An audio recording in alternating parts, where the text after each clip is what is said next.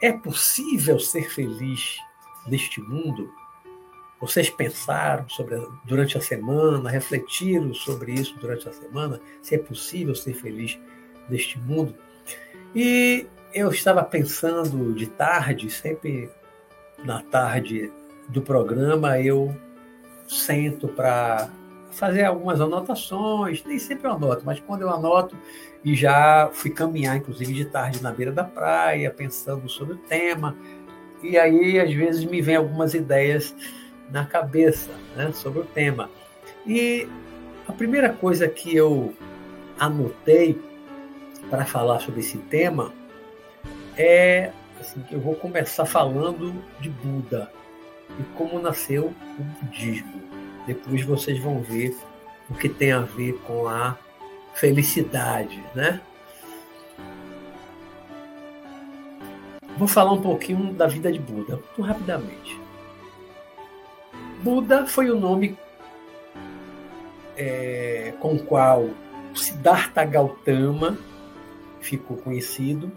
Né? Era um príncipe no norte da Índia, onde hoje é o Nepal, no século VI, 500 e pouco. Foi, foi quando ele viveu, né? viveu 80 anos. E o Siddhartha Gautama, ele era um príncipe, né?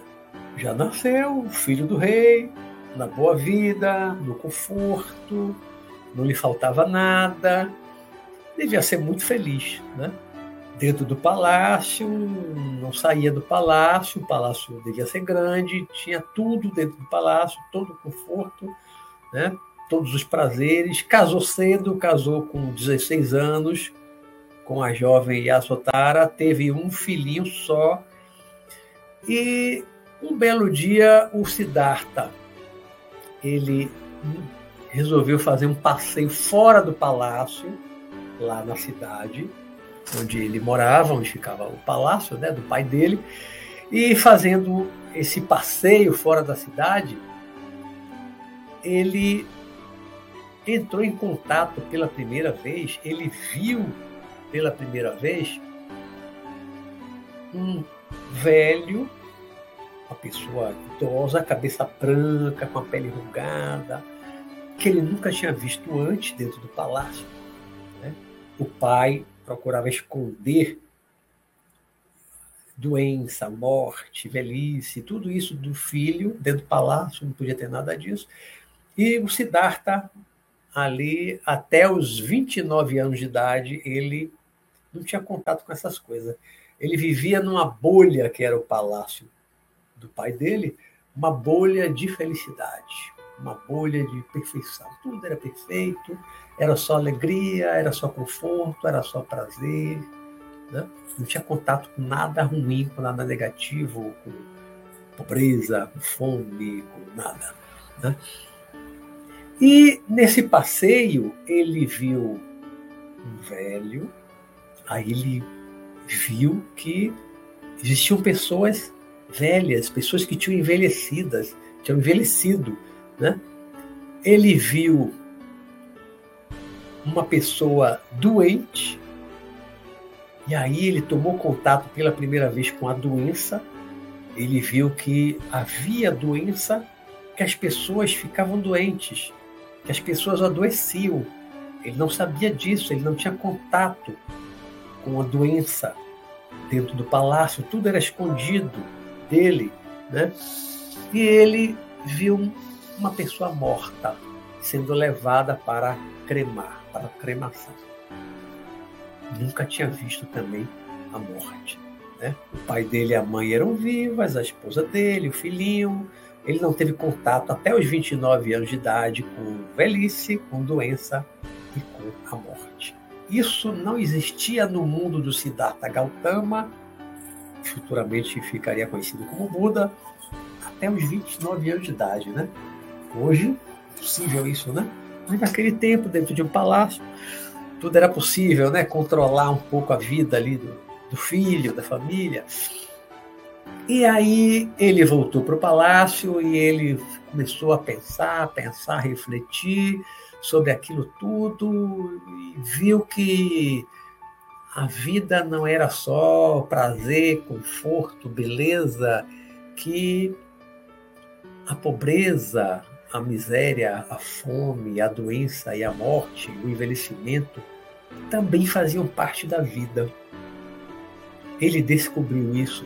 O Siddhartha Gautama, aos 29 anos, beirando os 30 anos, ele descobriu que a vida não era só prazer, não era só alegria, não era só felicidade.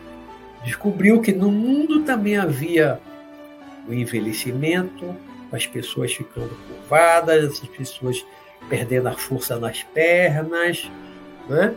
adoecendo, mesmo jovens, pessoas que adoeciam e morriam. E morriam. Então ele refletiu, refletiu, refletiu, e ele, não satisfeito com o que ele via, não satisfeito com as explicações que ele ouvia dos sacerdotes lá dentro do palácio sobre a vida, nada daquilo satisfazia ele, nada daquilo dava respostas para ele sobre a vida, esse outro lado da vida que ele não conhecia até então, ele resolveu, aos 29 anos, abandonar tudo. Um jovem príncipe de 29 anos, um rico, né? tinha um reino, todo rei, era rico no passado, né? Hoje ainda são, imagina para daquela época, né?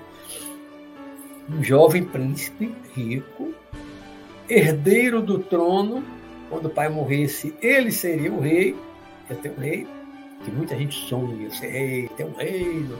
Ele ia ter um reino, já era um príncipe, né? casado com um filhinho de um ano, ele resolveu largar tudo, abandonar tudo. Não só o reino, não só a posição dele de príncipe, todo o conforto que ele tinha no palácio do pai, mas também ele resolveu o que talvez tenha sido o mais difícil, deixar a esposa e o filho. Aí a gente pode até pensar, né? Porque ele não gostava da esposa, ele era mal casado, mas e o filhinho? Não gostava do filho? Difícil, né? Mas não foi.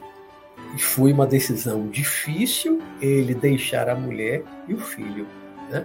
Então ele planejou, ele combinou com um dos, dos servidores lá do, do palácio de, numa noite, no meio da madrugada, é que ele iria embora. Só com a roupa do corpo. Né? Não falou nada para os pais, nem para a esposa. Quando ele saiu, a esposa, madrugada, dormindo com o filhinho, ele só se despediu de longe, pode ter dado, mandado um beijo, mas só de longe, sem fazer ruído, e ele sai. Sai com esse serviçal do palácio, vai para fora dos, das muralhas do palácio. Lá fora, ele troca de roupa com o serviçal, ele bota uma roupa do, do, do serviçal, do empregado do palácio, né? e corta o cabelo. Tinha uma cabeleira, um cabelo bonito, como os indianos de antigamente, né? ele cortou o cabelo, não, não deve ter raspado, mas cortou uma boa parte do cabelo e saiu com a roupa de, de, do trabalhador simples. Né? E aí ele foi embora. Saiu caminhando, deixou o Nepal, desceu. O Nepal lá está lá no norte, acima da Índia, né? já na, na, na borda do, da cordilheira do Himalaia, então o Nepal já é alto.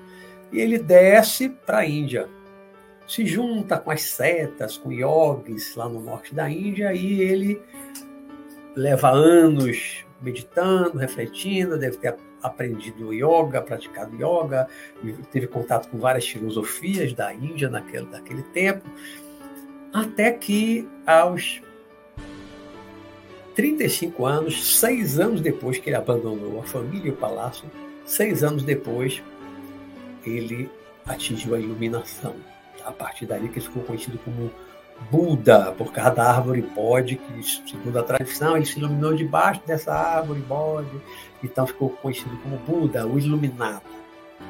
Né? O desperto, o iluminado, que é a palavra bode significa, né? o Buda em português. Então, o Buda, ele descobriu que além daquela vida de conforto, de luxo, de beleza, de prazer, há também outras coisas no mundo, no mundo físico, no mundo material, que não eram agradáveis, que as pessoas não gostavam. Né? As pessoas, de um modo geral, não gostam de envelhecer, resistem ao envelhecimento, por isso a busca que a gente tem de, de, de, de cirurgias estéticas e procedimentos estéticos e, e fórmulas e tantas coisas para tentar manter, prolongar o máximo possível a juventude, retardar o máximo que puder o envelhecimento. Né? E tem gente na busca, pesquisando na busca da vida eterna na matéria, prolongando cada vez mais a idade e a expectativa de vida da humanidade tem aumentado muito. Se, compararmos com 200 anos, com 500 anos, com 2 mil anos atrás, a expectativa de vida né, em outras épocas já foi 20 anos, lá no hominoide já foi, já foi 40, 50. Hoje a expectativa de vida é, Europa, Japão, Estados Unidos já é acima de 80 anos. O Brasil está 73, 75 anos. Né? A mulher um pouco mais do que o homem não chega ainda aos 80, né? mas está aumentando a expectativa de vida. E o Buda viveu 80 anos, numa época que a expectativa de vida não devia chegar a 40 anos. 2.500 anos atrás, a expectativa de vida não era nem de 40 anos, mas ele viveu 80 anos. Né? Pregou durante 45 anos, dos 35 aos 80, ele pregou pela Índia. Pregou muito as coisas que ele adquiriu, os conhecimentos que ele adquiriu, as verdades que ele é, é, absorveu a partir de suas reflexões, é, na busca da libertação, na busca de libertar o homem, o ser humano, do sofrimento, da dor. Por isso é que eu já ouvi algumas vezes, já li alguns livros sobre budismo, chamar o mundo de um vale de lágrimas. O mundo é um vale de lágrimas, o mundo é um vale de lágrimas. Mas é o mundo, o mundo é realmente um vale de lágrimas. Se, eu, se tomarmos é, o mundo de hoje, moderno, há alguns lugares no mundo que a maior parte da população realmente sofre muito. Sofre muito pela pobreza, pela miséria. Né? Poderia até dizer que nesses países é um vale de lágrimas. Né? É mais sofrimento do que alegria, é mais tristeza do que alegria, é mais dor do que prazer para algumas populações alguns países. Mas para a maior parte da Europa, a gente pode dizer hoje que o que é um vale de lágrimas? Não. Os Estados Unidos é um vale de lágrimas? Não. Tem pessoas na pobreza, na miséria também, Estados Unidos tem, tem na Rússia, na China, né? A parte da Europa Oriental já não tem, não tem favela, a gente mora na rua, como a gente vê aqui no Brasil, na, na, na América Latina, praticamente toda. A Argentina aumentou muito com a crise dos últimos anos, crise econômica. Hoje se vê muita gente vivendo na rua, né, em situação de rua, em Buenos Aires, na capital, inclusive. Então, o Buda estava buscando a libertação humana da dor, do sofrimento, da roda de renascimentos, o Sansara, o né? se libertar daquilo. Ele se iluminou e ele transmitiu aquilo. Ele pregou um bocado, que se espalhou. Boa parte da Ásia hoje tem uma grande influência do budismo, mas isso acabou com a miséria, com a pobreza, com o sofrimento, com a doença, com o envelhecimento? Não, não acabou. Né? A gente continua vivendo e convivendo com isso não acabou. Acabou com a reencarnação? Não. A maioria dos habitantes, dos espíritos habitantes do planeta Terra, continuam reencarnando. E por necessidades kármicas, muitas vezes nascem pobres, nascem na miséria, nascem com deficiências físicas, nascem com deficiências mentais, uma série de limitações físicas e mentais, né? e uma série de coisas, por necessidades kármicas, de resgate kármico, pessoas são assassinadas, pessoas estão num país que de repente é invadido por outro e numa guerra e tem sua casa destruída, sua cidade destruída, o país como está vivendo agora a Ucrânia com a invasão da Rússia, né? países que de repente você está levando uma vida normal, daqui a pouco o país entra numa guerra civil e destrói a cidade toda, como a Síria, como o Líbano viveu 10 anos de guerra civil e alguns outros países. Né? Então, o Buda tentou, tentou resolver isso, né? tentou encontrar uma forma ou uma fórmula de nos libertar dessa escravidão da reencarnação, do vai e vem, volta para a matéria, para a carne, desencarna e tal. Mas nós evoluímos pouco desses 2.500 anos. Continuamos precisando reencarnar. Muitas vezes, muitos de nós precisam passar por dores, por doenças, por assassinato, por acidentes, por necessidades kármicas. Então, isso não acabou. Aquilo que Buda descobriu aos 29 anos de idade continua aí. Envelhecimento, doença e morte. Porque todo mundo morre. É o desencarne. Né? se você considerar como morte, todo mundo morre. Né? Filhos perdem seus pais, que é a ordem natural das coisas, mas muitas vezes os pais perdem os filhos antes de morrer. Irmãos perdem irmãos, não é mesmo? Então, é, essa, essa realidade que a gente tem no mundo hoje é, é uma realidade da qual não podemos fugir. Não se pode fugir. Né?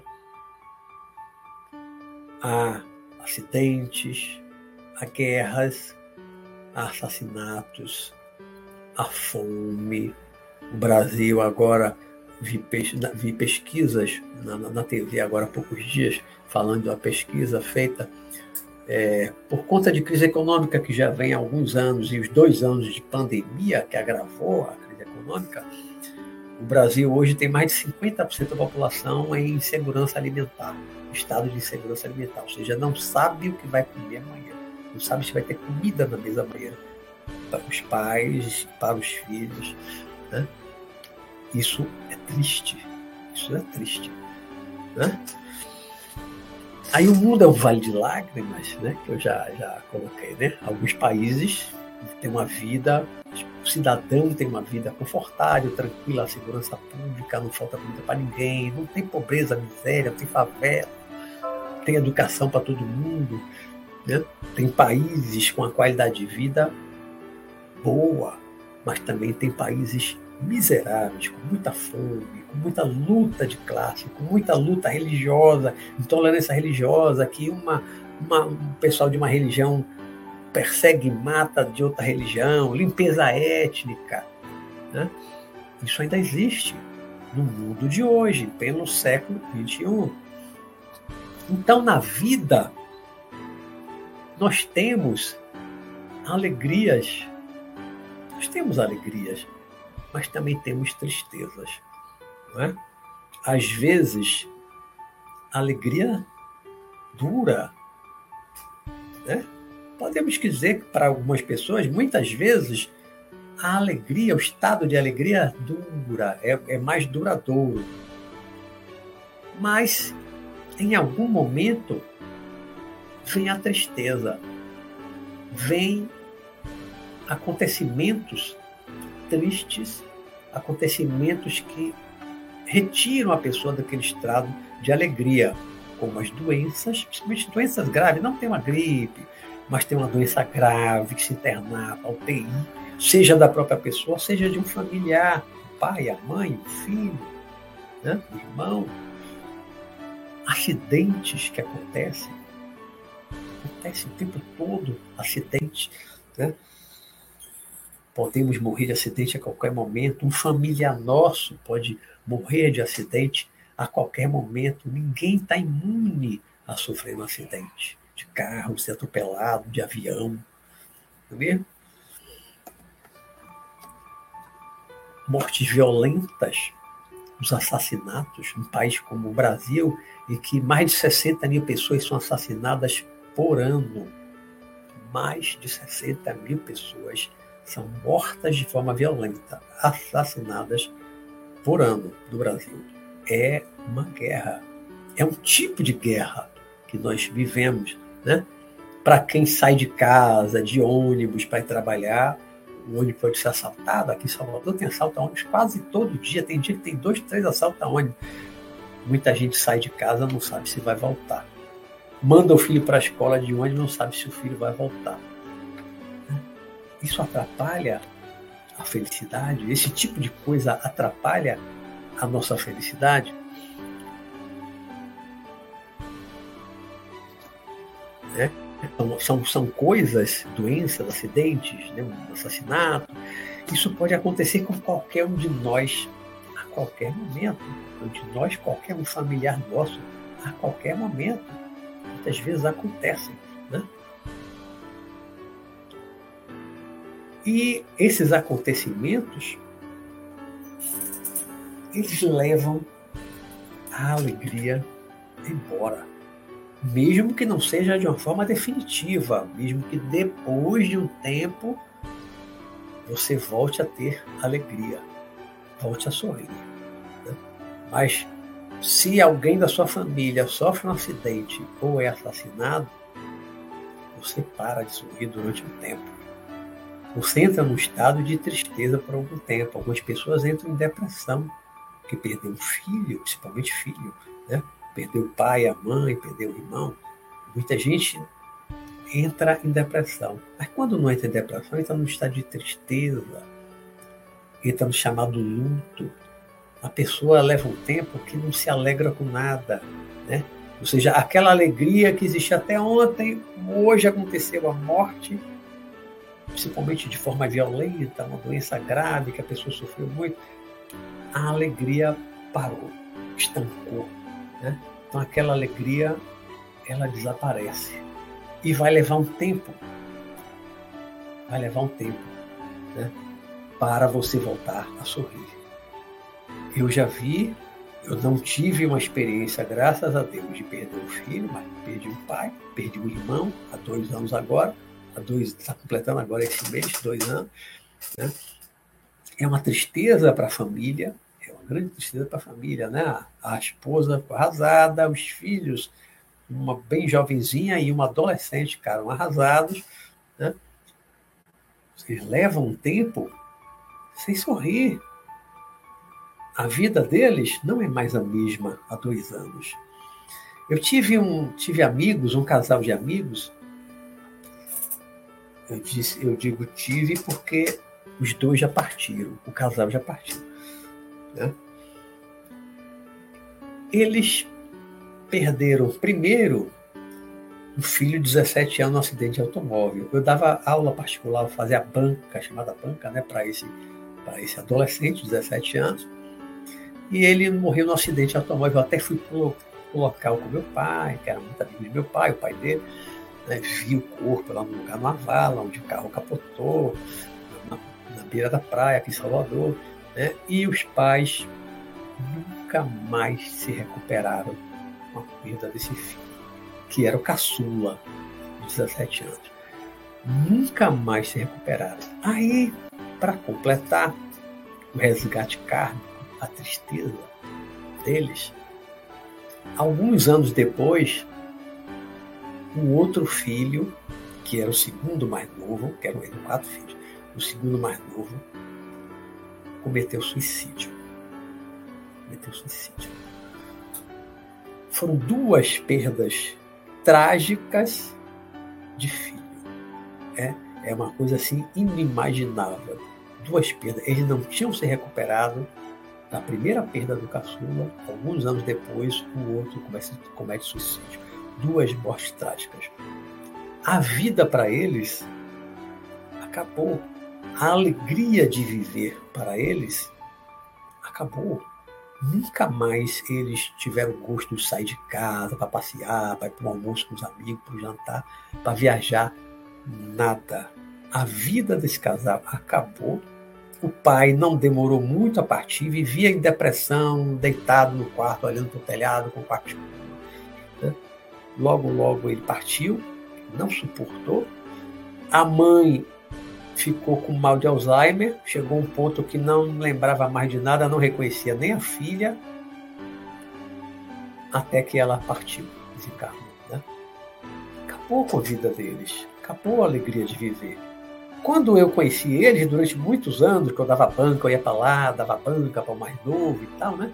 Era uma família alegre, sorridente, né? Me tratava super bem, uma alegria, sorria, quando o primeiro filho caçula morreu, nunca mais foi. Eu fui muito conversar com ele sobre espiritualismo, sobre vida após a morte, essas coisas. Ia muito tentar consolar meu pai. Meu pai sempre dizia: Beto, vá lá na casa de Fulano, vá lá conversar com eles, gosto tanto de você, vá lá conversar e tal. Mas nada, nada do que eu falava de vida após a morte, essas coisas todas que eu falo aqui no programa, nada adiantou para eles. A perda foi, sabe, catastrófica na vida deles. Nunca mais se recuperaram. Já encontrei o filho mais novo, né? já encontrei o pai, até rejuvenescido, estava bem, mas alguns anos depois da partida dele. A mãe não, a mãe eu nunca vi. Depois que partiu, eu não vi ainda. Né? Então, é, isso só para falar que esse tipo de coisa pode acontecer com qualquer um de nós. E a qualquer momento. Né? Estar vivo, estar na matéria encarnado, significa, dentre outras coisas, estamos aqui para aprender, para um monte de coisa que a gente sabe, né? mas também temos resgates kármicos, temos necessidade de resgatar karma, que é uma coisa que nem todo mundo compreende bem, né? Os resgates kármicos. Isso dá uma live, já falei disso no passado. Podemos voltar a isso mais para frente, né? Então, também adoecemos. Sofremos um acidente, eu tive vários acidentes, graças a Deus, nenhum fatal e nenhum assim grave. Mas eu tive acidente de bicicleta, de moto, de carrinho de rolimã, de bicicleta, de moto, de carro, né? mas não tive nada sério, nenhum acidente foi, foi, foi grave. Né? Mas famílias perdem, os filhos perdem o pai, perdem a mãe de forma trágica ou uma doença, os pais perdem filhos também, como esse casal de amigo que eu acabei de falar, perderam dois filhos. Os, dois, os pais já eram idosos, perderam dois filhos, o caçula e o outro. Né? Né? Contrariando a ordem natural das coisas, que é os filhos enterrarem os pais. Né? Os pais enterrarem dois filhos, intervalo de alguns anos, é, é muito triste, é muito triste, é muito triste. Né? Se eles eram felizes antes disso, a felicidade acabou para eles. Né? Já vi muita gente, já conheci muita gente que era feliz, que vivia rindo e com uma perda de um familiar, um filho, o pai, a mãe, a vida da pessoa mudou completamente. A pessoa acabou, acabou a felicidade, acabou a felicidade. A pessoa não sorria mais, não sorri. Tem gente que não sorri mais depois da, da, da, perda trágica, principalmente quando é um acidente, um assassinato, quando é uma doença prolongada, a pessoa até se prepara, difícil dizer isso, mas você se prepara um pouquinho mais, você sabe que a pessoa vai partir daqui a algum tempo, né? mais um acidente, um assassinato repentino, tocou o telefone e um familiar seu morreu, desencarnou, uma notícia assim, pá, de repente, você sem esperar, não é todo mundo que está preparado para isso. Né? Então, grande parte das pessoas, quando passa por uma experiência desse tipo dolorosa, fica arrasada, fica triste. Tem gente que entra em depressão, tem, tem gente que diz que a vida para mim acabou, principalmente quando é filho, né? Meus filhos, meu filho, meu filho, a vida para mim acabou, a vida tem mais sentido. Então a gente vê como a vida para algumas pessoas, não para todas, mas para algumas pessoas, elas têm é, altos e baixos, alegrias e tristezas, né? Alegria lá em cima e tristeza lá embaixo, né? Alegria e tristeza. Uma notícia boa, o filho passou no vestibular, passou no Enem, tal, concluiu a faculdade, conseguiu um emprego, ah, tudo são notícias que alegram, que animam, deixa a gente feliz, né? Mas o filho perdeu o emprego, o pai perdeu o emprego, como é que agora as pessoas vão se alimentar na casa, como é que vão conseguir dinheiro para comprar comida no mercado e tantas outras coisas. Você está lá vivendo sua vida numa boa, na sua cidade, de repente um outro país vizinho resolve do nada atacar o seu país, começa a lançar um bocado de foguete, destrói sua cidade toda, você tem que fugir. Milhões de pessoas fugiram já da Ucrânia, mais de 4 milhões de pessoas fugiram da Ucrânia, deixando tudo para trás, sabe? uma mala, a pé pela estrada, arrastando uma mala de roupa, uma malinha de roupa para levar uma mala pesada, como é que vai arrastar pela estrada lá, quilômetros para uma fronteira, para outro país, né? E deixar para trás casa, carro, o sonho, a empresa, tudo, deixar a vida toda para trás. Não sabe se um dia vai voltar e se vai encontrar alguma coisa inteira, porque tem cidades na Ucrânia que estão completamente devastadas. Aí a gente pergunta essas pessoas que antes podiam ter uma vida feliz, Tanta gente tinha uma vida feliz, um país com uma boa qualidade de vida. Quantos brasileiros migraram para a Ucrânia porque tinham uma boa qualidade de vida? Vários brasileiros estavam lá e voltaram quando a guerra começou, né? Uma qualidade de vida boa. De repente, ver seu país invadido e destruído. Destruído. Tem que largar tudo para trás para não morrer. E muita gente morreu por causa dos foguetes, dos tiros, dos, dos tanques, dos canhões, dos russos. Né? Aí aquelas pessoas felizes, a felicidade daquelas pessoas acabou. Acabou. Quando é que aquelas pessoas vão novamente poder dizer: Eu estou feliz novamente? Quanta gente migrou para a Polônia, para a Tchecoslováquia, para outros países, com uma malinha de roupa, sem dinheiro nenhum no bolso, sem nada. Um país onde ela não sabe falar o idioma, pessoas que não sabem falar o inglês e não sabem o idioma do outro país. Aí vai com a família. Quanto tempo essas pessoas vão levar para refazer as suas vidas? Quanto tempo vão levar? Não sabe se vão voltar para a Ucrânia um dia. Não sabe o que acontecerá com a Ucrânia. Não sabe o que acontecerá com a Ucrânia. Né?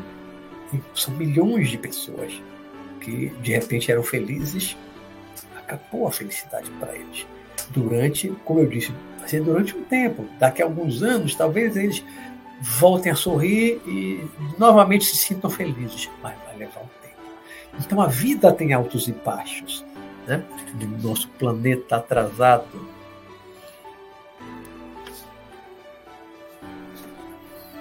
Uma pergunta que eu coloquei aqui, que eu faço para vocês. Alguém é feliz 24 horas por dia, desde o dia em que nasceu. Vocês conhecem alguém e vocês são felizes, né? Você é aí é feliz. Mas uma felicidade permanente, constante, né? ininterrupta. Do nascimento até aqui, 24 horas por dia, todos os meses do ano, todos os anos, desde que nasceu, Conhece alguém? Que eu não conheço ninguém. E eu também não me coloco nessa condição. Feliz desde que nasci? Não, já tive muitos momentos tristes, tive fases muito tristes, tive, tive fases assim de problema financeiro, né? De eu ficar arrasado, arrasado, não ver luz no fim do túnel, né? E vi outras pessoas da família e amigos tantas situações, agora mesmo na pandemia, quantas pessoas perderam o seu negócio, o negócio fechou, porque fechou tudo, parou tudo, quantas empresas quebraram, quantas pessoas perderam emprego, ficaram sem poder pagar o aluguel da casa, sem poder comprar comida, ficaram dependendo de ajuda financeira de parentes, amigos, vizinhos. Até hoje o Brasil ainda está assim por causa da pandemia. Imagine outros países mais pobres do que o Brasil. em que a pandemia também bateu forte.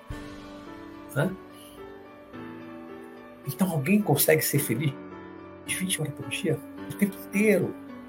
Não. Por que não? Porque a gente convive com doença como agora, a pandemia. Agora a pandemia. Só no Brasil, chegando quase a 700 mil mortes. Isso significa, gente, quase 700 mil famílias que perderam um ente querido. É mais de meio milhão. Já partindo para 2 milhões. Não, partindo para um milhão. Né? Mais de meio milhão partindo para um milhão de famílias enlutadas que perderam seu ente querido, perdeu o pai, perdeu o irmão, perdeu a filha, o marido, perdeu a mulher, a mulher perdeu o marido. Em dois anos, em dois anos, dois anos e pouquinho, né? Estamos em junho, dois anos e três meses. São mais de, sete, são mais de 600, quase 700 mil famílias limitadas que eram alegres, eram felizes com essa perda. A alegria de muita gente foi embora. A tristeza passou a dominar a pessoa, a família, a casa. Né? É fácil perder o pai, perder a mãe assim de Covid, perder um filho novo de Covid. Não, não é fácil. Como não é fácil perder também essas pessoas no acidente, no assassinato, também não é fácil. Não é fácil. E aí, a gente esperar que a pessoa continue feliz, continue sorrindo, do mesmo jeito que sorria antes de, de um evento desse, doença com a morte, acidente com a morte, um assassinato com a morte, que a pessoa, no dia seguinte ao enterro, está sorrindo e voltou a ser feliz. Como esperar isso? Nós somos humanos, nós somos sensíveis. Né? Nós ainda sentimos, nós ainda sofremos por conta disso. Nós ainda sofremos. E isso faz parte da vida, faz parte da vida no plano físico. Né? Quem sofre de doenças graves, prolongadas, se sente feliz? Uma pessoa que tem uma doença grave, séria, que sente muitas dores, e é o tempo inteiro prolongada, meses, às vezes anos, aquela doença, essa pessoa está feliz? Você conhece alguém feliz com uma doença grave, permanente, sofrendo, lutando para não morrer, a pessoa está feliz com isso. É, é, é, difícil, é difícil. Então quem era, quem era feliz até perder um filho, um pai, uma mãe, na infância, na adolescência, na juventude, continua feliz do mesmo jeito? Né? Difícil. Quando alguém me pergunta se eu sou feliz, eu normalmente eu respondo o seguinte. Eu falo assim, eu sou basicamente feliz. Basicamente feliz.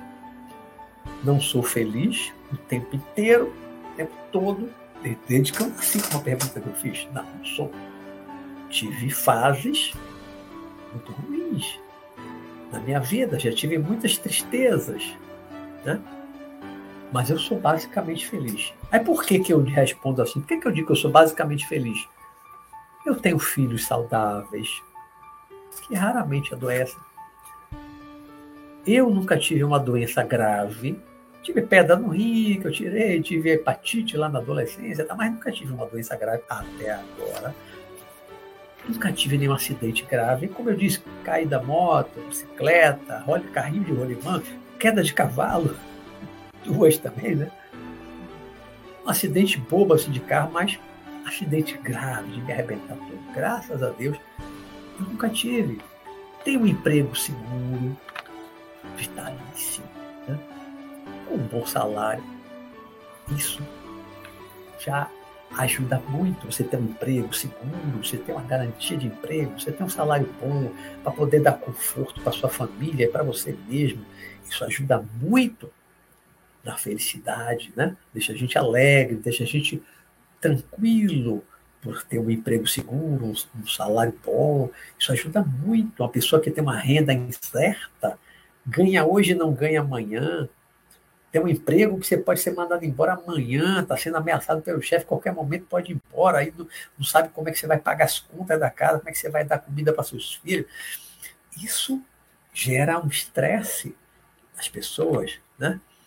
Eu tenho minha mãezinha de 85 anos, que me assiste muito, não sei se está me assistindo agora, né? Minha mãezinha de 85 anos. Tenho irmãos que eu amo, né? Amo minha mãe, amo meus irmãos. Eu perdi um de sete, eu perdi um há dois anos atrás, que partiu com o espiritual, mas está tá melhorando, está ficando bem. Tenho amigos, né? amigos que eu gosto muito, que gostam de mim. Então, isso tudo ajuda a eu ser basicamente feliz. Basicamente feliz. Mas nem tudo é perfeito em minha vida. Né? Se é basicamente, porque eu não sou o tempo todo feliz sempre, né? Nem tudo é perfeito em minha vida. Ó. Eu tenho frustrações, coisas que eu quis fazer, coisas que eu sonhei e tal, e eu não consegui. Né? Sonhei muito com a coisa e não consegui. Então, tenho frustrações na minha vida, tenho insatisfações com algumas coisas, me entristeço ao ver miséria, fome, do mundo ao meu redor, na rua, na sinaleira, isso me entristece. Doenças graves, eu vejo, principalmente quando são amigos, parentes com uma doença grave, né? isso me entristece, afeta a minha felicidade. Eu vejo os assassinatos e outras coisas aqui na minha cidade. Ligo o jornal todo dia, assassinato e acidente, acidente morte assassinato crime isso entristece, isso entristece. Né? No país todo tem essas coisas, né? entristece. No mundo todo, como agora a guerra, uma guerra terrível, com tanta gente sofrendo, tanta gente sofrendo. Então, é, é, difícil, é difícil para mim eu dizer assim, ó, é, eu sou plenamente feliz. Não, não consigo ser plenamente feliz, totalmente feliz, incondicionalmente feliz, vivendo aqui nesta dimensão material física, onde há ainda tanta dor, tanto sofrimento.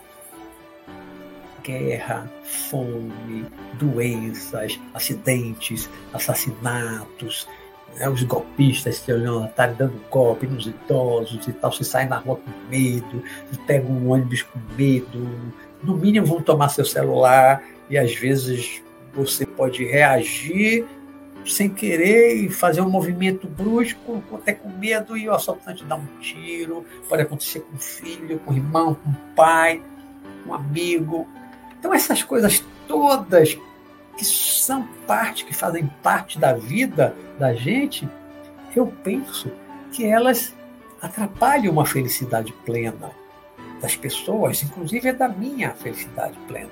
Por isso é que eu digo, eu sou basicamente feliz. Porque, como eu disse, eu tenho um emprego seguro, eu tenho um bom salário, eu tenho saúde, meus filhos têm saúde, aqui ninguém nunca sofreu um acidente grave, ninguém teve uma doença grave até agora. Né? Então, eu ainda me considero basicamente feliz.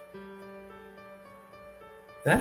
Mas quem tem doenças graves na família, acidente grave, morte na família, assassinato na família, a pessoa pode também dizer: Ah, eu sou feliz, eu sou totalmente feliz. Difícil, a empresa quebrou, faliu na pandemia. Você está feliz com isso? Perdeu o emprego, está feliz com isso? Descobriu que está com câncer, estado terminal, você está feliz com isso? Então, são tantas as coisas que fazem parte da vida da gente que perturbam a felicidade, perturbam, impedem que a gente tenha uma felicidade plena, constante, o tempo todo, incondicional. Porque a Terra, a Terra, o planeta Terra, é um planeta de expiação provas. Como diz a doutrina espírita, né? Os espíritas falam assim, né? A Terra é o planeta de expiação e provas. Ou seja, nós, a, plane, a, a, Terra ainda nem é, diz assim, a plane, o planeta está na fase de transição para o planeta de regeneração. Tá, está na fase de transição. Ainda não é nenhum planeta de regeneração, quanto mais um planeta de felicidade. A Terra ainda é um planeta de expiação e prova. Basta a gente assistir televisão, internet ou rodar pelo mundo que a gente vê tanta coisa, tanta coisa, tanta coisa. Esse mundo é mundo de felicidade não, não é. Já tem guerra, já tem peste, já tem tsunami, né? ainda tem vulcão, ainda tem assassinatos, muitos, muitos, mais de 60 mil assassinadas por ano só no Brasil. Pense no mundo todo, quantas são assassinadas por ano no mundo? Né? Isso sem, sem guerra. Assassinatos no assalto, numa briga de bar, tantas outras formas, outros motivos, marido matando mulher, todo dia, todo dia no Brasil, um, um ex-marido, ou marido mesmo, um ex-companheiro, um ex-namorado, mata mulher. Então, quando a gente olha o mundo como ele está, já foi pior, já foi pior. Ele não está piorando, não. Está melhorando, mas já foi pior. Mas mesmo hoje, quando a gente olha a situação do planeta Terra, da dimensão, Estou falando da dimensão física, material, nós encarnados. Né? É um planeta de felicidade? As condições do planeta como um todo são condições de manter todo mundo plenamente feliz, sorrindo o tempo todo? Não. Mais de um bilhão de pessoas passam fome no planeta. Mais de um bilhão, dados da ONU. Mais de um bilhão de pessoas passam fome, não sabem se vão comer amanhã.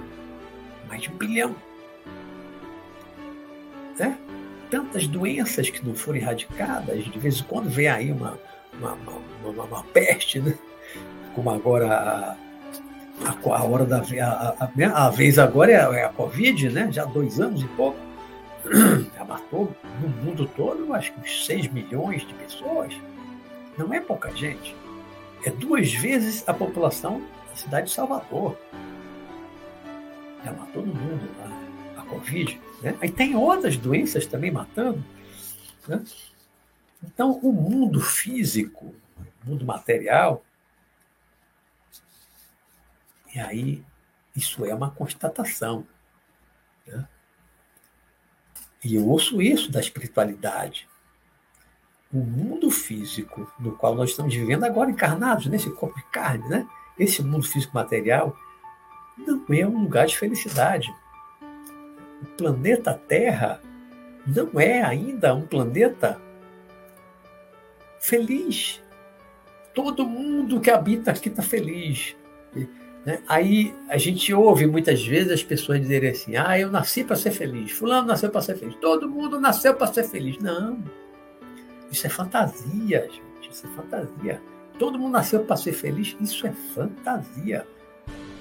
Você não pode dizer isso para uma pessoa que nasceu com uma legião, pessoa que nasceu cega, que nasceu surda, que nasceu com uma deficiência mental. Você vai dizer, ele nasceu para ser feliz.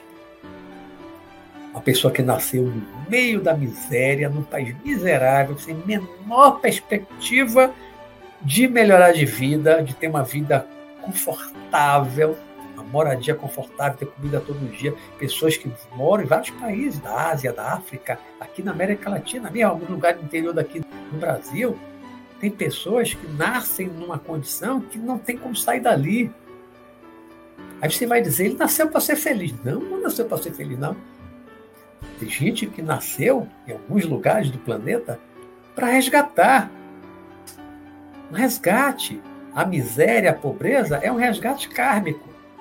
A pessoa nascer aleijada, nascer cega, surda, muda, uma, uma deficiência mental, é um resgate kármico. É sofrimento, é dor para a pessoa, para os familiares. É sofrimento. Então, é um resgate kármico para a pessoa, para o espírito que encarnou, para a família também. É um resgate kármico. A, a guerra agora lá na Ucrânia tá, é um resgate kármico todo mundo está envolvido na guerra lá que está morrendo, está dentro de um processo de resgate kármico.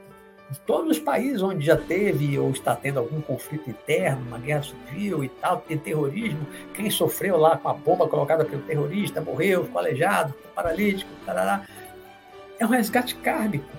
Todo mundo que pegou Covid, que partiu, ou perdeu um familiar, é um resgate kármico. Então, o mundo, por isso que o planeta Terra é um planeta de expiação, isso é expiação. Isso que eu acabei de falar, esse sofrimento todo, essa dor, isso é expiação. Né? E provas. A prova não é prova boa, não é prova para você sorrir. São provas duras, provas sofridas. Né? Então, expiação e prova é dor e sofrimento. Então, o planeta Terra ainda é um planeta de expiação e prova. E quando mudar para de regeneração, quer dizer que já passou agora ser um mundo feliz? Não.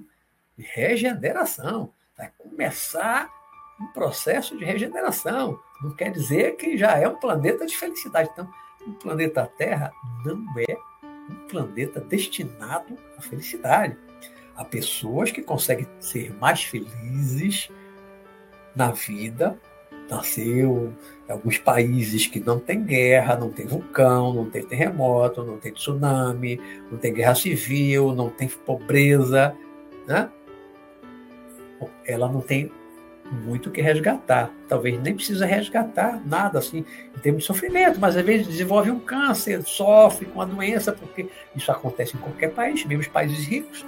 As pessoas não têm câncer, não desenvolvem outras doenças também, né? não nascem aleijadas, cegas, surda, muda, problema mental. Nascem, todos os países têm, né? Então, o sofrimento está em todo canto.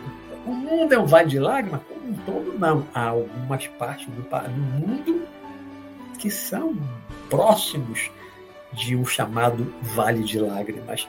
Né? A vida de algumas pessoas no planeta, algumas mais de um bilhão, só colocando esses que passam fome, que estão na miséria, mais de um bilhão. Se você for botar doenças graves e mais outras coisas, talvez vá para quase 2 bilhões dos 7 bilhões e meio de, de, né, de, de habitantes do planeta estejam num grande sofrimento, estejam infelizes, muito infelizes, que não possam dizer nunca, jamais, que assim, ah, eu sou feliz. Está num lugar, numa situação, mesmo aqui, o desemprego do pai, da mãe, a família está passando necessidade, não tem o que dar de comer para o filho. As pessoas estão felizes, a família está feliz. Não está feliz, ali ninguém está feliz. Com fome ninguém é feliz. Vendo seu filho com fome, nem o pai nem a mãe é feliz. Os pais e a mãe, quando, e a mãe, quando veem o filho doente, ficam tristes, ficam apreensivos, ficam com medo que o filho morra. Então há tantas coisas ainda nesse planeta de expiação e provas que impedem uma felicidade plena de todos nós. Né? Então, uma parte, talvez pequena, menor da humanidade, possa dizer que a vida é razoavelmente feliz. E tem gente rica em países ricos cometendo suicídio, insatisfeito com a vida, confortável, num país que não tem nada de coisa ruim, e a pessoa fica infeliz e se suicida. A Suécia já foi campeã, o Japão, agora a Coreia. Né? De países ricos. Às vezes a pessoa tem tudo e comete suicídio. Por quê? Porque estava infeliz. O pobre, o que está na miséria, raramente se suicida. Você não vê o mendigo se suicidar. Nunca ouvi falar que um mendigo, um, alguém que esteja hoje, se diz, em situação de rua, tenha cometido suicídio. Ele não comete. Mas muitas vezes o rico está infeliz, na riqueza, está infeliz, e ele tira a própria vida. E o mendigo não tira. Né? Então, são muitas as coisas que prejudicam a nossa felicidade, que retiram a nossa alegria, ainda que temporariamente, mas temporariamente pode ser meses, pode ser anos para a gente se recuperar da morte de um ente querido, um familiar, um filho, um pai, um irmão. Né? Então a Terra não é ainda um planeta de felicidade. A gente não deve entrar nessa fantasia de assim, ah, eu nasci para ser feliz. Não, ele está aqui para aprender, muitas vezes para resgatar alguma coisa, tem coisas para aprender. tem resgates, está sujeito. Né? Quem é empregado pode perder o emprego, pode passar fome, pode passar necessidade. Eu já tive problema financeiro no passado, passei aperto. Né? Não fosse amigo de familiar, tinha passado fome. Doença, todo mundo está sujeito. Uma pessoa da família tem uma doença. Morrer de, de doença, morrer assassinado, morrer no acidente, todos nós estamos sujeitos e nossos familiares também. Né? Então, quando isso acontece, a felicidade psh, acabou. Ainda que temporariamente. Durante um tempo, aquela felicidade que a gente achava que tinha, não tem mais. Então, a gente não tem uma felicidade sem mácula. A gente não tem uma felicidade plena, permanente, né? duradoura, sem interrupção. Sem interrupção. Porque esse mundo ainda não é, não atingiu esse nível de evolução, porque nós ainda somos seres atrasados, nós ainda somos egoístas, mesquinhos, avarentos, orgulhosos, vaitosos. Nós temos ainda muitos defeitos a lapidar né, para transformar o mundo, o planeta Terra, num mundo de felicidade. Ainda temos muito que resgatar pelas coisas erradas que fizemos no passado, em vidas passadas. Por isso é que quase todo mundo, a maior parte da humanidade, tem coisas a resgatar. E resgata por meio da doença, por meio da dor, ou vai pelo amor, ou vai pela dor. Como a gente é, não gosta muito de ir pelo amor, de amar, de ajudar o próximo e tal, normalmente resgata pela dor, doenças, acidentes, assassinatos, guerras, acaba resgatando pela dor.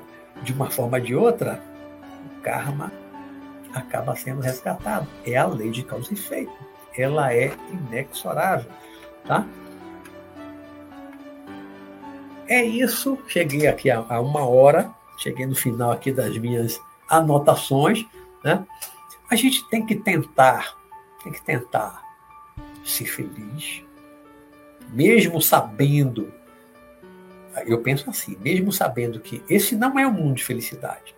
Então, eu não espero uma felicidade plena, eu não espero ter saúde plena até os 100 anos de idade, lúcido, com as pernas fortes, né? que todo mundo na minha família também vive aos 100 anos comigo, que ninguém adoeça, que ninguém sofra acidente e morra. Eu espero tudo isso. Né? Desejo, sonho com isso. Mas a vida não é assim no meio do caminho, pessoas adoecem e morrem, pessoas sofrem acidente e morrem. Muitos parentes meus morreram de várias formas, amigos, filhos de amigos, morreram de várias formas violentas, acidentes, jovens de acidente, né? suicídio, assassinato, tantos casos próximos a mim. Então, essas coisas acontecem, essas coisas podem acontecer com qualquer um de nós a qualquer momento, ninguém está imune a essas coisas. Mas a gente tem que ser otimista, tem que tentar buscar qualidade de vida, tentar buscar uma estabilidade de, de, assim, de renda, seja no emprego, seja como empresário, como profissional liberal, autônomo, tentar ter uma renda para dar um, uma vida confortável para a família, né? porque isso dá uma tranquilidade, isso ajuda na felicidade às vezes a gente diz assim, eu tenho momentos felizes. Né? Muita gente diz, né? Tenho, você, é plenamente feliz? Não, mas tem momentos felizes. A vida é feita de momentos felizes. Momentos felizes. Mas quando a gente fala em momentos felizes, aí momentos de uma coisa mais esporádica. Então, de vez em quando tem um momento feliz. Talvez algumas pessoas realmente, né?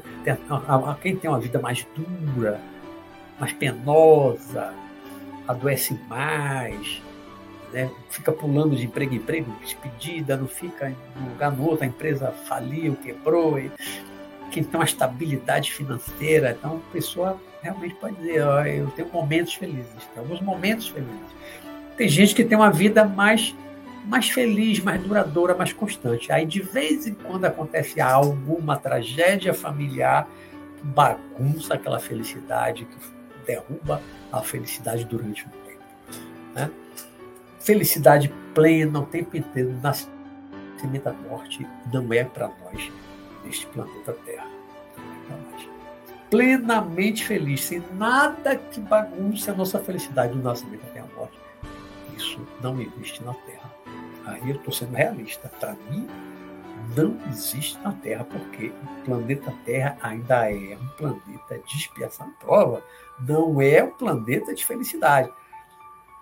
Se a gente desencarnar, quando a gente desencarnar, assim não, quando a gente desencarnar e tiver condições, pela nossa evolução, pela nossa melhoria, nosso aperfeiçoamento tivermos merecimento, condições de subir para uma cidade espiritual mais elevada, na, numa região clara do mundo espiritual, aí sim nós vamos viver em cidades, em comunidades, em sociedades lá em cima no mundo espiritual, que ali você pode dizer ah, que todo mundo é feliz o tempo inteiro. Porque lá no mundo espiritual, mais lá para cima, lá não tem fome, não tem miséria, não tem pobreza, não tem favela, ninguém passa fome. Não tem doença. O espírito, já mais lá, um pouco mais lá para cima, não adoece, não morre. Porque o espírito é imortal. Não morre né? não envelhece. Então, aquilo que Buda descobriu lá nos seus 29 anos, olha, tem velhice, as pessoas envelhecem. Tem doença, as pessoas adoecem. As pessoas morrem. Você vai para o mundo espiritual. Né? Nosso lá para cima, como a gente costuma dizer, né? uma região de claridade, não envelhece, pelo contrário, se você já morreu mais velho, cabeça branca, tá? rejuvenesce. É o que eu vejo, meu pai, meus tios, todo mundo rejuvenescido, minha avó, todo mundo cabeça preta, jovem. Fica com a aparência que quiser. Olha que maravilha! Né? Lá no espiritual você vai ter aparência, você desencarnar com 18 anos, ou 18 anos, desculpa, com 80 anos, cabeça branquinha. Né? Meu pai desencarnou com 78. Com pouco tempo, meu pai estava com a cabeça pretinha, aparentando lá seus 40 anos de idade. Minha avó, que morreu com 88, já encontrei jovem, parecendo uns 30 anos de idade usava ela usava óculos, não, minha avó morreu cega, ela tinha anos cega, estava enxergando tudo, ó, oh, vem, me abraçou, beijei, ela beijou, jovem, enxergando, né? aí é o paraíso, lá em cima, aí sim, é paraíso, é mundo de felicidade, dessas dimensões superiores, né? paraíso, ninguém envelhece, pelo contrário, rejuvenesce, ninguém adoece, se desencarnou doente, logo com alguns meses é tratado no, nas mais próximas da crosta terrestre, fica curado e tal, e vai evoluindo, vai subindo. Não adoece mais, espiritual, não envelhece, não morre, porque o espírito é imortal. Não tem crime, não tem assassinato, não tem nada ruim, não tem inflação, não tem corrupção. Tudo de ruim que a gente conhece, que a gente não gosta do mundo físico, do mundo material, quando você vai lá para cima do hospital, isso não existe mais. Então, ali é um mundo de felicidade. Ali todo mundo pode dizer: Eu sou feliz, sou plenamente feliz. Não tem nada que bagunce, que atrapalhe a felicidade dessas pessoas. Mas para chegarmos lá, precisamos evoluir, ainda temos coisas a resgatar aqui. Então, resgatar com força, com coragem, com resignação, trabalhar para mudar aquilo que a gente precisa mudar para se melhorar, aceitar aquilo que não pode ser mudado, se resignar diante daquilo que você não pode mudar. Aquilo que pode mudar, trabalhe para mudar. Mude, trabalhe, evolua. Né?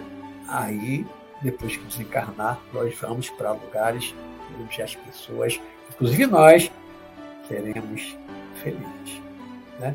Mas esperar ter uma felicidade plena um tempo inteiro aqui embaixo no plano material, isso é ilusão, isso é fantasia porque a qualquer momento pode acontecer uma tragédia familiar que a sua felicidade vai para o espaço. Isso não é pessimismo, isso é uma realidade da dimensão física. Né? Nós não estamos aqui só para ser felizes, nós estamos aqui para aprender. E dentro do aprendizado, há resgates a serem feitos. Há resgates a serem feitos. Né? Muitos resgates estar no meio de uma guerra, morrer na guerra, doença, assassinato, acidentes, desemprego, fome. Tudo isso é expiação, prova, tudo isso é resgate kármico. Então vamos evoluir, vamos nos melhorar para termos uma vida o melhor possível aqui agora nessa dimensão, né? enquanto não acontece nada trágico. Né? Vamos tentar ser o mais feliz possível. Né? Agora, a felicidade plena só no mundo espiritual. Aqui, nessa dimensão, não é um mundo de felicidade plena. Tá bom? Vou, vou olhar aí os comentários, as perguntas, mas antes eu, eu quero dar um, um informe daqui, vou informar. A semana que vem, a quarta-feira é 22, é a semana do São João. Eu vou viajar dia 21, eu viajo dia 21 de madrugada, se tudo estiver bem aqui. Eu vou viajar dia 21, bem cedinho mesmo, bem no início da manhã, vou para o interior, passar o São João no interior, que é 21 e só volto 27. Né? Então a quarta-feira, que é 22, terça-feira, terça não é quarta-feira, eu viajo terça. Quarta-feira eu vou estar viajando no interior, na casa de parente. Então não vai ter programa Visão Espiritual na quarta-feira, tá bom? Mas eu é, relembrarei, até porque tem gente que não está aqui agora, eu colocarei o aviso, o lembrete no, no Facebook, no Instagram e, e aqui no canal, lembrando, tá certo? Que a semana que vem não teremos programa a gente retoma normal na outra quarta, daqui a 15 dias, tá certo? Por conta do São João. Vou estar lá comendo canjica, milho assado, amendoim, no interior, porque São João só presta no interior, né? Salvador não tem São João. São João é só no interior. Deixa eu descer aqui um pouquinho, fui lá para cima para ver onde começa aqui os comentários.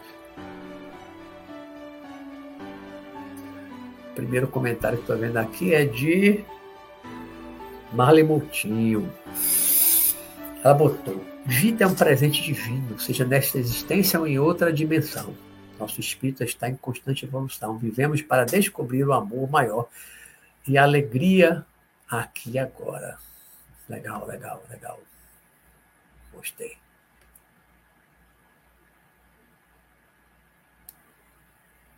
Que bom, Rosemary Castro. Podendo estar assistindo online, né? Marco Guerra pergunta, Luiz, por que tem que, por que temos que evoluir através da dor? Não era melhor evoluirmos pelo amor? Porque estamos é porque Marco é português, português mesmo de Portugal, né? Então o português fica um pouquinho diferente aqui do nosso. Porque estamos sujeitos a desgraças nas nossas vidas sem nós termos causas dos problemas. É um resgate kármico, né? É, um, meu mestre dentro do centro espírita, muitos, muitos anos atrás, professor Walter Porto, ele diz assim: ou você evolui pelo amor ou pela dor. Quando falava do evoluir pelo amor, é você não só se amar, claro, é o início de tudo, né? Amar o próximo como a si mesmo, tem que se amar para amar o próximo. Mas você amar os outros não só na teoria, não apenas dizer que ama, ou mesmo até sentir, mas você também fazer alguma coisa concreta em prol dos outros. O que alguns chamam de caridade, ajudar os outros, socorrer os outros, ter compaixão mas concretizar isso na prática, em ações, em atitudes, não apenas da boca para fora, não apenas na fala. Né? Então, isso é você resgatar, compensar o seu karma ruim negativo do, de vidas passadas com ações boas. Você fez muito mal a um bocado de gente no passado, agora você faz muita coisa boa a várias pessoas. Você está compensando, é como, é como uma, uma, compensação, um sistema de compensação bancário. Né? É compensar isso aí, débito, crédito, colocando assim meio uma metáfora, né? metaforicamente falando. Mas você compensa. Então, evoluir pelo amor, resgatar pelo amor é isso fazer o bem para compensar o mal que você fez antes. Se você fez um bocado de mal no passado, porque era muito egoísta, era muito escroto, e você não evoluiu, não mudou nada, você vai resgatar pela dor. Doença, acidente, assassinato, sofrendo, pessoas vão fazer coisas contra você, vai resgatar pela dor. É isso, pelo sofrimento. Vai passar por situações dolorosas para sofrer pelas consequências dos seus atos passado, desatinados. Né? A escolha é nossa, nós temos o livre-arbítrio. Você prefere evoluir pelo amor, pelo trabalho ou pela dor? Quando a pessoa assim, ninguém diz de sã consciência, ah, eu prefiro pela dor. Claro, ninguém diz isso, mas não vai pelo amor, não faz bem a ninguém, não faz caridade, não ajuda ninguém, continua egoísta. Então não tem como ir pelo amor. Aí, vai. Só sobra o caminho da dor. O sofrimento, o resgate kármico pela dor, né? É a lei de causa e efeito, Marco. É a lei de causa e efeito. Como se diz, o que a gente faz aqui é que se paga. É de uma vida para outra. Né? como dizia Jesus, a semeadura é livre, mas a colheita é obrigatória. Todo mal que nós fazemos aos outros vai voltar para nós. Feitiço vira contra feiticeiro, diz o ditado. Né? O mal que a gente faz no outro volta para nós. Se não for na mesma encarnação, vai ser em outra. Aí na outra a gente vai sofrer e vai achar que está sofrendo inocente, porque não lembra da vida passada. Se lembrasse, a gente ia ver as misérias que fez lá atrás que justificariam o nosso sofrimento atual. Muitas vezes a gente sofre ou vê algum familiar, um amigo, alguém sofrendo sem causa nenhuma, mas uma pessoa tão boa, por que está sofrendo? Que injustiça! Porque a gente não tem a visão de passado, a gente não tem visão das, das, das vidas passadas daquela pessoa. Se tivesse condições de ver, né, como eu já tive de algumas pessoas ao meu redor e minha, saberia que é o resgate daquilo que nós fizemos. Né? Quem com ferro fere, com ferro será ferido. Se não for agora próximo, vai ser lá adiante em outra vida. Né? Isso tudo que Jesus falava, de um certo modo, ele está falando da, da, lei de causa e efeito. Quem com ferro fere, com ferro será ferido. Né? A semeadura é livre, mas a colheita é obrigatória. Não é verdade?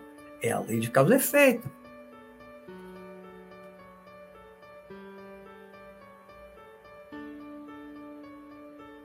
Pois é, Marco, essa aí, perdeu a esposa, né? É um resgate, né? Seu, dela. É um resgate, cara. Doloroso sempre, né? Doloroso sempre.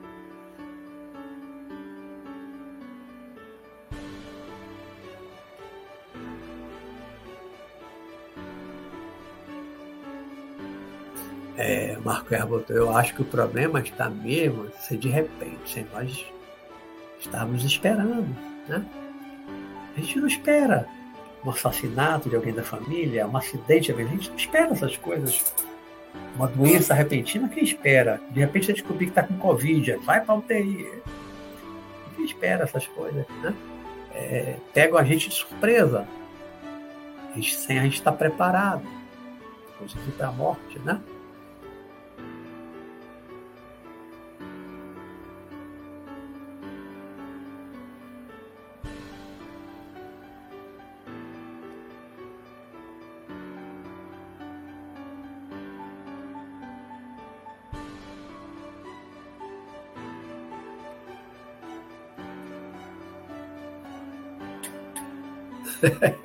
Fernando Cavalcante botou. Quando me perguntam se sou feliz, eu respondo assim: rapaz, eu não estou podendo reclamar. É. Você está falando de presente, né, Fernando? Não estou podendo, é agora. Estou podendo no momento. Né? Você não está falando eu não pude no passado, nem eu poderei no futuro. não estou podendo reclamar. Agora está falando de presente, né? O amanhã não sabe, né? Você só pode falar pelo presente, né, Fernando? Só pelo presente. Agora não estou tendo que reclamar. Aí eu posso dizer isso, né? Quando eu digo eu sou basicamente no momento não estou tendo que reclamar. Igual Fernando Cavalcante. Gostei dessa. No momento não tenho que reclamar. Vai vivendo um dia atrás do outro, né, Fernando? Perigo, uh, perda, perigo, queda de cavalo. É, eu caí duas vezes de cavalo, né? Eu voei de cavalo, caí de corte no chão. Podia ter tido uma lesão na coluna igual do, do ator, né, do Christopher Reeves, ficou ficou paraplégico ou tetraplégico? Ficou tetraplégico, ficou tetraplégico, né? Eu levei uma queda que eu podia ter ficado. A outra foi mais boba. Mas tive queda de carrinho de rolimã, queda de bicicleta, queda de, de cavalo, de moto, de carro.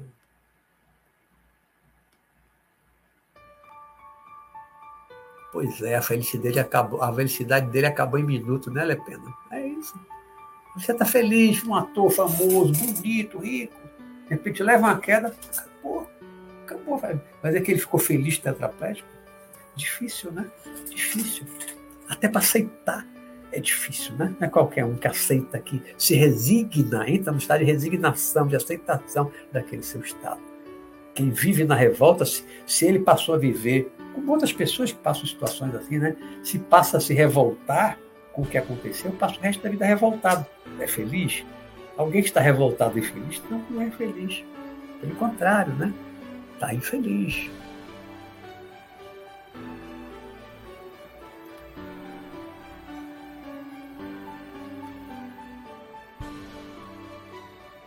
Pois é. Marta Delgado escreveu uma coisa que eu falei, né, que eu não tinha visto ela escrever. Não existe felicidade nesse planeta de provas e expiações. Exatamente. Felicidade plena, plena, plena, plena. Eu acho que não.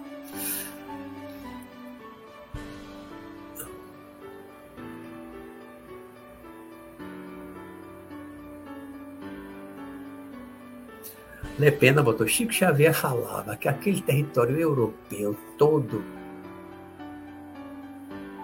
saiba, chorará lágrimas de sangue, tamanho karma que aquelas almas carregam. Ficou entranhado no solo. Está lá, tá vendo na Ucrânia agora, né? A gente não sabe o que, vai acontecer da vida. Já teve muitos problemas internos em alguns países europeus, né? Não sabe o futuro que poderá vir, né? Ali Lígia Paula, a felicidade é muito relativa. Estou feliz hoje porque minhas filhas estão bem, bem como porque estou peregrinando espiritualmente. Porém, estou infeliz pelo sofrimento alheio, pela guerra. É, pois é. Fico triste também ver isso. Cada reportagem que eu vejo sobre a guerra, eu também fico. Não fico, não fico arrasado, em depressão, não. Não me deixa, não posso. Né? Entrar em depressão por conta disso. É o resgate de cada um. Mas isso me entristece. Me entristece. Eu não queria que fosse assim. Eu rezo por eles. Né? Já participei fora do corpo de resgate espiritual lá na, na Ucrânia. Né? É realmente triste você ver isso. É dizer que ah, eu sou plenamente feliz vendo esse tipo de coisa no mundo, vendo a miséria ao meu redor, a pobreza ao meu redor, e eu sou plenamente feliz? Não, sou plenamente feliz. Só serei plenamente feliz quando eu viver em um, um ambiente onde todo mundo seja igualmente feliz. Não falte o básico, ninguém passe fome, todo mundo tenha casa. Né? Porque a infelicidade dos outros acaba reverberando na nossa felicidade. Samanta Viajante, ser humano destruindo tudo, destruindo a Amazônia, matando os indígenas, nossa cultura é revoltante. É. Somos atrasados no planetinha de expiação e prova, né, Samanta?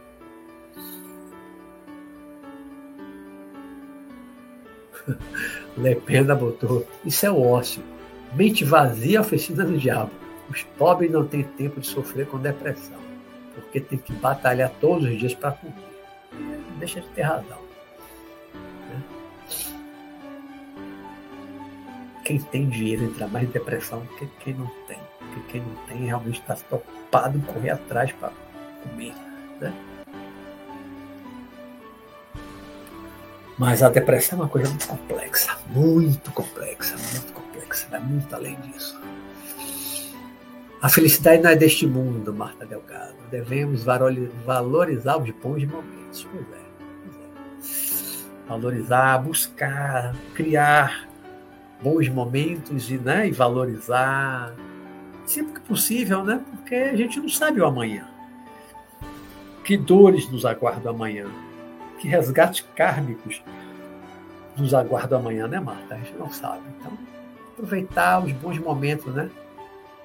Enquanto não pode, não, tem que reclamar, como diz Fernando Cavalcante.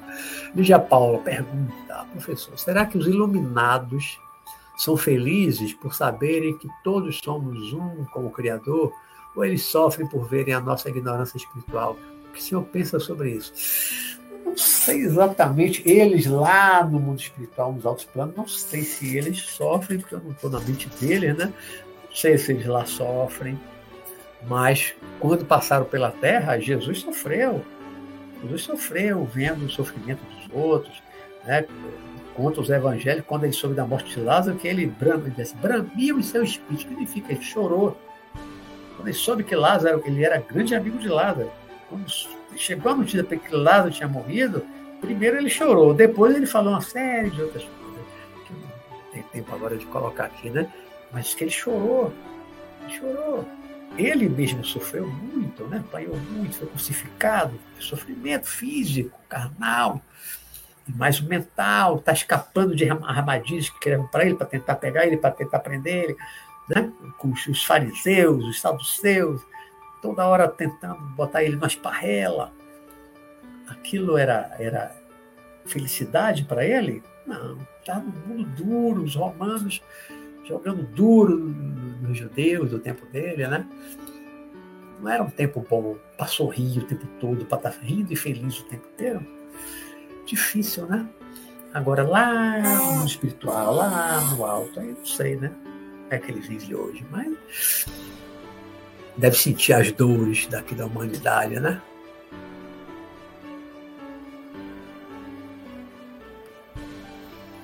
É, André Luiz, é o egoísmo, o orgulho, a gente acaba fazendo mal outras pessoas.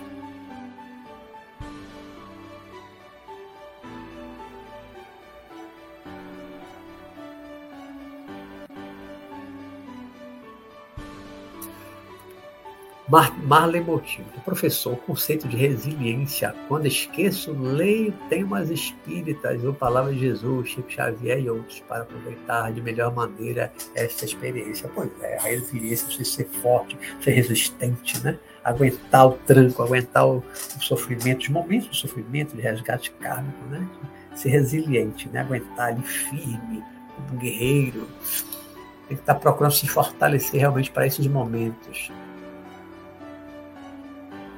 é, Marco Guerra passou por essa perda de pessoas queridas, né? Obrigado, Martinha. Lembrando aí do like.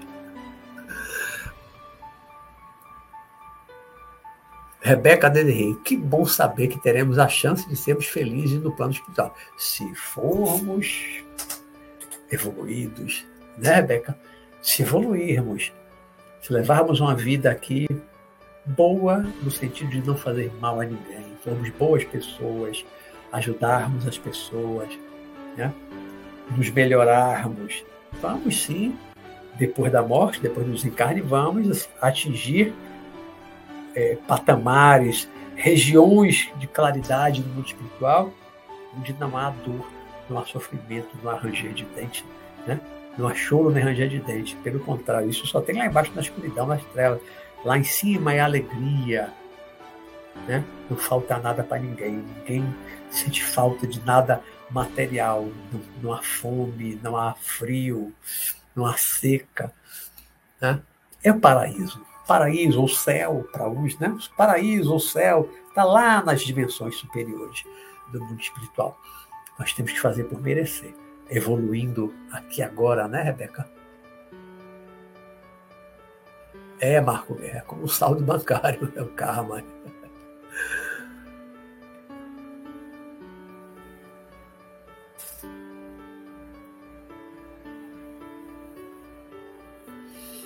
É, André Luiz, quando o mundo se transformar no mundo de regeneração, as coisas vão melhorar, né? Mas até lá ainda podemos ter alguma piora, né? Até nos transformarmos num planeta de regeneração, ainda poderemos passar por maus bocados, né? Guerras, como a gente está tendo agora, que pode ser o início de algo maior, quem sabe, né? Ainda tem, tem muitos países com arma nuclear ameaçando o mundo, ameaçando a paz mundial, né? O planeta tem muita arma nuclear e muitas vezes nas mãos de pessoas bem doidas, bem loucas, né? sedentas de poder, pessoas irresponsáveis, pessoas que não são evoluídas espiritualmente, a pessoa, para dar uma ordem, aperta ali o botão e iniciar uma guerra nuclear. Infelizmente, muitos países que têm arma nuclear têm dirigentes que está mais para as trevas do que para a luz, né? mais influenciado e dominado pelas trevas do que pela luz. Então, a humanidade ainda corre esse risco né, de uma guerra nuclear, um resgate maior. Espero que a gente não chegue a isso, né? Espero que a gente não tenha uma terceira guerra mundial, muita destruição. Espero que a gente não passe por isso. Mas precisamos mudar, precisamos evoluir para fazermos por merecer uma vida melhor após a morte. É. Trabalhar também aqui agora para fazer um mundo melhor material, para deixarmos um mundo melhor para nossos filhos, nossos netos, né?